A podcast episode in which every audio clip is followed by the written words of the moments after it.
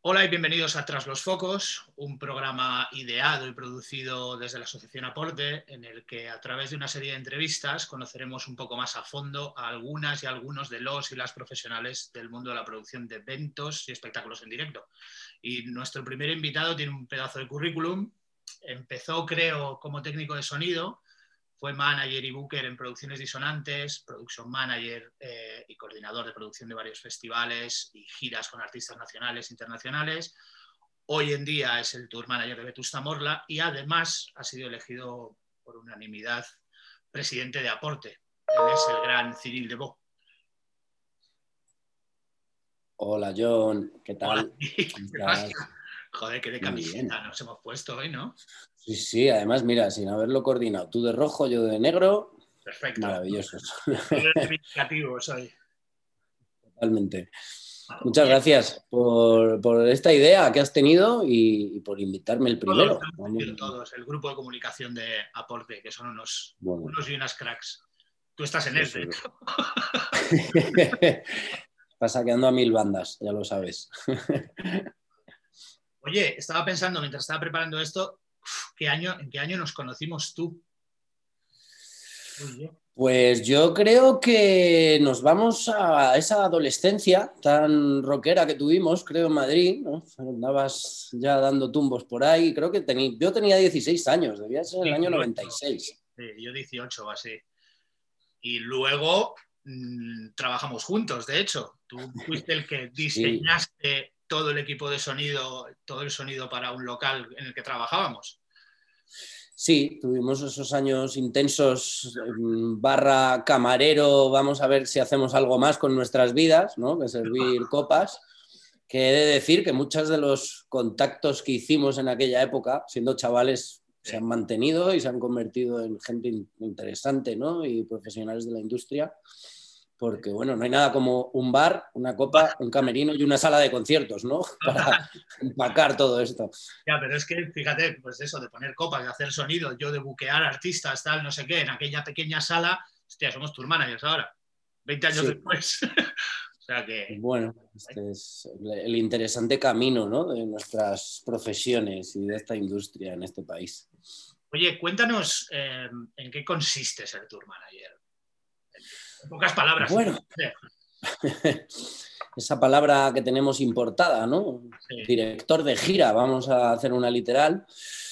Eh, ¿En qué consiste? Bueno, por no extendernos mucho, eh, yo creo que son unos, más unos conceptos profesionales ¿no? y de vida y, también como emprendedor, ¿no? un poco con uno mismo, cuando no tiene claro hacia dónde ir y, y bueno, está rodeado de música, está en ese ambiente, está cerca de todo ello, pues, pues ser, ser tour manager al final es, en resumen, ¿no? Es, es, empacar, es dinamizar equipos humanos, es optimizar recursos, es tener una templanza, tener ciertos valores muy claros, el buen hacer, trabajar a favor de obra, que crezca la hierba allí por donde pases, ¿no? Como conceptos casi emocionales, ¿no? A, a una profesión que, que, bueno, en este país no es un, es una profesión bastante nueva, recién llegada, vamos a decir, si es verdad que hay gente que nos, que, nos lleva muchos años, ¿no? Pero bueno, un tour manager al final es una, es, una industria que se ha empezado a desarrollar aquí en España hace unos 20 años, más o menos,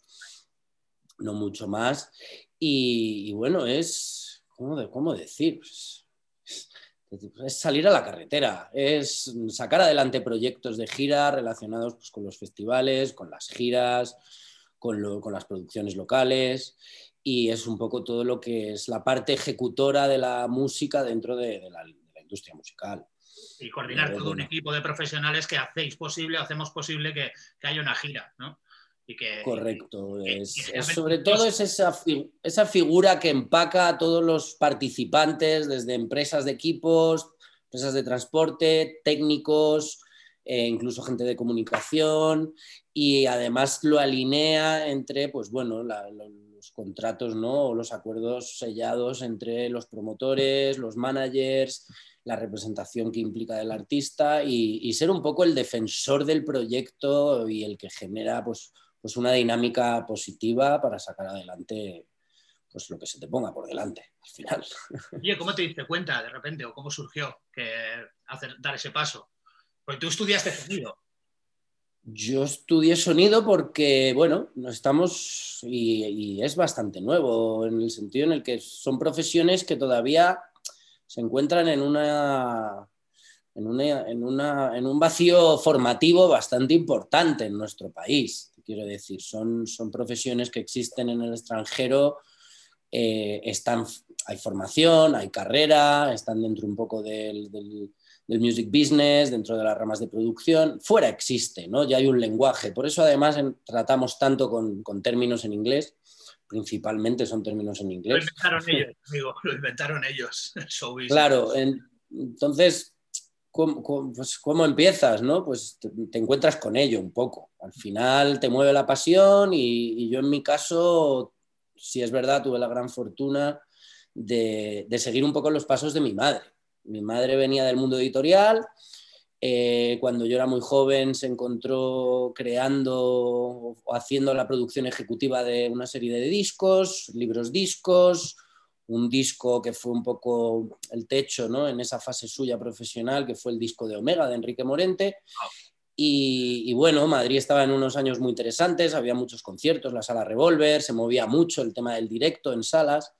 Y, bueno, iba mucho de, su mano a estudios de grabación, salitas de conciertos, etcétera, y te lo vas encontrando. Al final, pues, yo empecé de, como runner en las producciones de un microfestival de música experimental que hacía mi madre, y de ahí, pues todo se va dando. De pronto dices esto no, lo tienes claro, tampoco sabes que existe, acabas, pues bueno, tiroteando, ¿no? Hacia algo similar, técnico de sonido era algo que me, gustaba, eras bueno, ¿eh? gustando, no lo ejerzo. Eras bueno, eras bueno. Eso parece, lo que ocurre que, que, bueno, también de manera natural te gusta la metodología, la organización, las estructuras, ¿no? Y vas entendiendo cómo se jerarquizan y cómo se, las sinergias que se crean entre, entre todas las, las patas ¿no? de, de, la industria del directo y de pronto, pues sin darte ni cuenta, estás girando. O sea, fue en mi caso además, yo mi primera gira además fue fuera de España. Yo empecé en internacional con 22 añitos y, y como anécdota rápida, me acuerdo que nunca lo había hecho, me atreví, fui valiente, mm, dos personas me formatearon en una tarde, me explicaron lo que era una hoja de ruta, viejas, viejas glorias además, los, de los primeros probablemente, ¿no? Y, bueno, salimos de gira, hicimos una gira por Francia y cuando acabó el último show de la gira me desmayé, literalmente. La tensión fue grande. Y bueno, pues es como todo. Ahora, afortunadamente, parece que empieza a haber formación empieza a enseñarse a la gente joven a, entender claramente qué es esto y cómo, es, y cómo se posiciona y la importancia que tiene la producción y todas sus facetas como productor, productoras dentro de la industria. Y, bueno, creo que el camino es otro, ¿no? Ahora sí se puede elegir, uno se puede informar sobre lo que es. Sí, luego al final es mucha carretera también y mucha psicología. O sea, al final la, base la tienes que tener, pero hay gente que puede tener mucha base, pues lo que hay que coordinar mucho, hay que tener mucha psicología, mucha paciencia. la paciencia es sí, Son profesiones que se hacen, se hacen caminando. Se hacen, solo se crece en esto a base de experiencia, porque son muchos elementos los que interrelacionar y muchos los equilibrios que hacer ¿no? entre muchas cosas. Entonces, al final la experiencia da un grado vital para poder realmente dedicarte a esto. Hay que empezar con humildad. Te digo, yo he descargado muchos, muchos, muchos camiones con 17, 18 años en empresas de sonido y yo decía, aquí que voy a aprender, ¿no? Y me decían, el, jefe de nave me decía, muy bien, chaval, sigue así, venga a bajar cajas. Y dices, ¿qué hay aquí dentro? ¿Esto de dónde viene? ¿A dónde va? Estas preguntas son las que te hacen llegar a, Luego dices, vale, ya sé de dónde viene, dónde tiene que ir, qué hay dentro, etcétera, etcétera. y ahí vas viendo si te gusta o no te gusta. Oye, llevas ya bastantes años, creo que 12, como tour manager de Vetusta. Llevo 12 años con Vetusta. Principalmente con Vetusta, siempre lo compaginas con otras cosas, vas rellenando esa agenda ¿no? de la mejor manera posible, pero mi, corazón está, y mi tiempo y mi dedicación está con Vetusta. Oye, ¿cómo ha sido la evolución en estos 12 años? de aquellos primeros shows a los pepinos que están haciendo últimamente? Pues, pues bueno, aquí también hay algo muy bonito, ¿no? Crecer con un proyecto, si tienes esa suerte, ¿no? De, encajar e incluso ser un poco, ser parte, ¿no? Y, ser en parte responsable, ¿no? De crear una estructura paso a paso y de crecer con ella y profesionalizarte con ella, eh, pues, pues es una fortuna, ¿no? Es una suerte. Mm, los principios, pues bueno, todo el que haya sabido o tenga claro el origen de Vetusta y como de tantas bandas, porque al final creo que toda banda que ha llegado a, su a un lugar X en, todo este negocio eh, ha empezado siendo una bandita pequeña. Aquí no hay secretos. Esta banda empieza en un local de ensayo. Entonces, bueno, los primeros años fueron fueron totalmente acordes a la realidad de Vetusta como, como banda, como proyecto, incluso te diría como marca, ¿no? que es, pues, al final es un grupo de amigos que quieren tocar y, y fueron muy valientes, probablemente fueron de las primeras bandas en este país que gestionaron todo su proyecto a nivel discográfico, editorial, etcétera, desde el principio. Pequeño salto mortal, ¿no? Pequeño salto mortal y tal. Y, bueno, pues caminamos de la mano. Yo venía ya de hacer otras giras, con mucho más con flamenco a nivel internacional. Tuve esa, suerte ¿no? de viajar mucho con el tema del world music. El flamenco, es que no, es un, elemento cultural que se exporta mucho. Y, y, bueno, tenía algo de experiencia, lógicamente, y bueno, pues fuimos aprendiendo juntos cómo eran las producciones. Pues hemos pasado de ir nueve en una furgoneta en caballito, creo que ahora lo, nos detendrían ¿no? por ese sobrepeso espectacular. Y bueno, pues hemos llegado a lo que ahora pues, todo el mundo más o menos puede intuir, y más los que estamos en, el gremio, pues a llevar gira pues, cuatro trailers, 40, 50 personas, situaciones de producción o shows especiales como pueden ser una grabación de VD en WeThink, que anda por ahí, creo, en, alguna plataforma, o incluso pues, el concierto de, Caja Mágica, que probablemente ha sido uno de los, de los grandes hitos de, la música o de las bandas independientes barra indie, ¿no? llamémoslo un poco así, con eso... Con ese, claro, con ese aforo de 38.000 personas que quieras que no, pues hubo un antes y un después. Y todo eso es un proceso, es un proceso de aprendizaje, es un proceso de, humildad, es un proceso de ampliar conocimiento, generar una buena base en las relaciones con proveedores, incluso de crecer con proveedores, porque hay proveedores que estuvieron ahí desde el principio y también ellos fueron creciendo como empresas. Y, y todos mis compañeros de gira, que al final estos 10 años pues te dan para aprender mucho y para mejorar muchísimo las dinámicas de trabajo lo que nos ha permitido profesionalizarnos a todo el equipo, ¿no? De una manera u otra.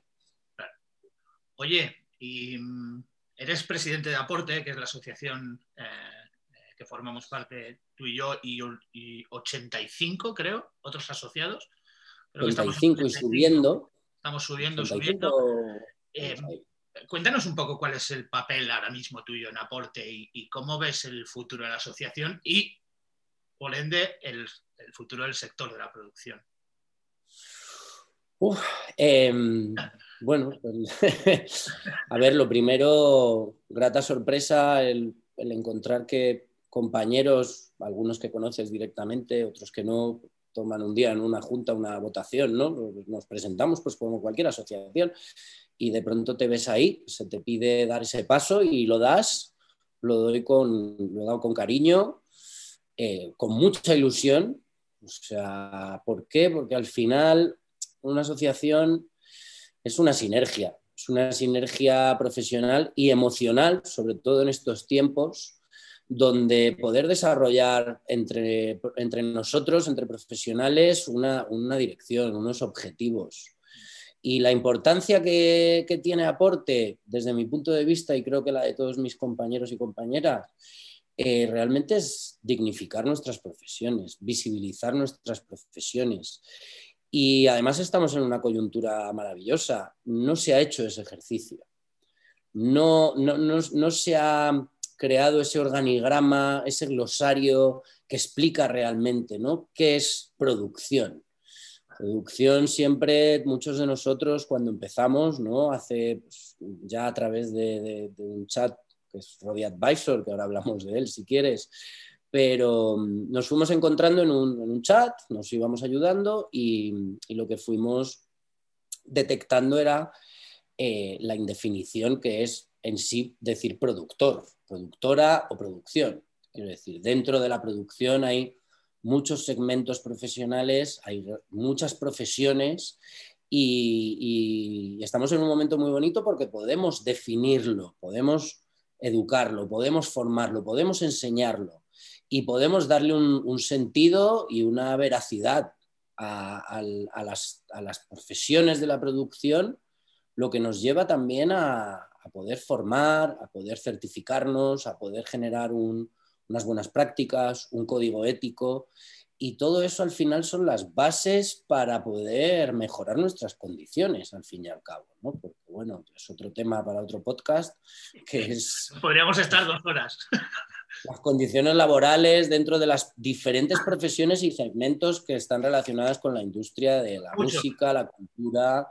Son muchísimos, que parece que no, pero aparte de los técnicos, que creo que es la, figura más visible, ¿no? Técnico-artista en una producción, es por ejemplo cuando has dicho eh, las giras que haces con Vetusta, son 40 50 personas, no son 50 técnicos los que hay allí, ¿sabes? Hay mucha gente y hay un desconocimiento, yo creo, de, por ejemplo, a mí me pasa, que me pasaba, ahora ya no tanto, eh, cuando mis amigos me preguntaban, ya que te dedicas, soy tour manager, ¿qué es eso?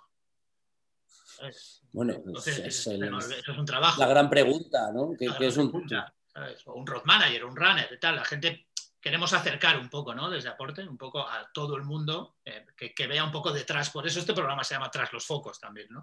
Que vea un poco la gente que hay detrás en producción. Sí, y, también crear una, red de apoyo y una red de oportunidades entre nosotros y una, y, una base para generar proyectos ya no solo desde arriba, sino desde abajo, ¿no? Si nos colocamos en, dentro de un organigrama espacial, pues pues ¿por qué no, no? Hacerlo de abajo hacia arriba y no siempre esperar a que nos caigan las cosas.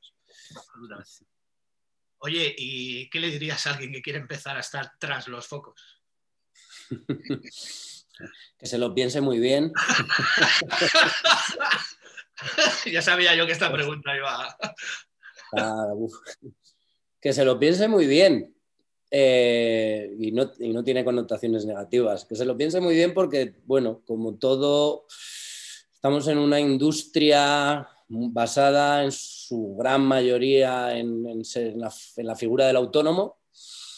Eso también esta indefinición profesional, que es con la que estamos ¿no? un poco empezando a lidiar en aporte, esa indefinición también hace que las funciones suelen ser brutales en horarios, en responsabilidades, en dobles funciones son muchas horas de teléfono, son muchas horas delante del ordenador, preproducir es, vital, esto no es solo salir de gira, que bien me lo paso, como mola viajar, hay que echarle muchas horas, muchos días, semanas, incluso meses a prácticamente cualquier producción. Y, hay que estar dispuesto en algunos momentos a sacrificar. Y, tener un, y hay que tener un temple emocional para no verte sobrepasado. Oye, bueno, pero luego también hay que decirles que a mí, por ejemplo, me pasa. Yo puede ser, ha, ha, podido ser el día, peor día de mi vida en cuanto a una producción, cuando sale tu banda al escenario y llega la segunda canción y de repente está todo el mundo feliz y, va todo bien, dices, a mí se me pone una sonrisa. Ese a ver, ese es, al final creo que ese es el objetivo final, ¿no? Es, yo es algo que he comentado con, Vetusta principalmente, ¿no? Que es, hasta aquí ya hemos hecho todos nuestro trabajo, ahora te toca a ti, sal ahí a matar. la, paliza de 18 horas, los problemas que hemos tenido, el vaivén de cancelar porque hay lluvia, los problemas eléctricos, ¿no? Todo ese cúmulo de situaciones que se pueden dar que lo voy a recordar por si alguien se mete en esta historia, ¿no? La preproducción evita muchos de esos problemas. Eh, pues al final toda esa lucha, y ya no vamos a hablar de cuando giras en Latinoamérica y en países todavía que requieren ¿no? de muchos años para llegar a un cierto nivel. Latinoamérica es todo un mundo de, una experiencia. Eh, pues al final todo se ve pagado por, por esa emoción ¿no? tan brutal que es Blackout, entra en escena y arranca la ejecución y el resultado de todo el trabajo, de todo el equipo, de todas esas horas. esa es la gran satisfacción al final, que a, que a muchos de nosotros y nosotras nos paga. Absolutamente absolutamente. Pues a ver si vuelve ese blackout y esa emoción, ¿no? sí, este blackout empieza a ser muy largo, ahora falta el entramos a escena. Pues a ver si hacemos el fade así, un poquito tal. Oye, eh, ya para acabar, eh, hemos ideado un cuestionario rápido, el cuestionario aporte. Uy, a ver, no me asustes.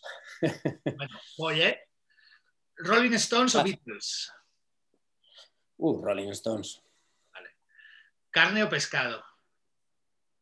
Eh, em, carne, alrededor de un buen chuletón se han fraguado grandes amistades. Pero he de decir que por la ligereza del día a día pienso mucho en verdura. Oye, em, hemos hablado antes de Rodi Advisor, que acaban de sacar un libro sobre restaurantes en gira. ¿Cuál ha sido tu mejor restaurante en carretera? En España, ¿eh? Eh, pues probablemente la bodega El Capricho. ¿Dónde está? Eso está León, kilómetro salida 335, creo más o menos, de la A6.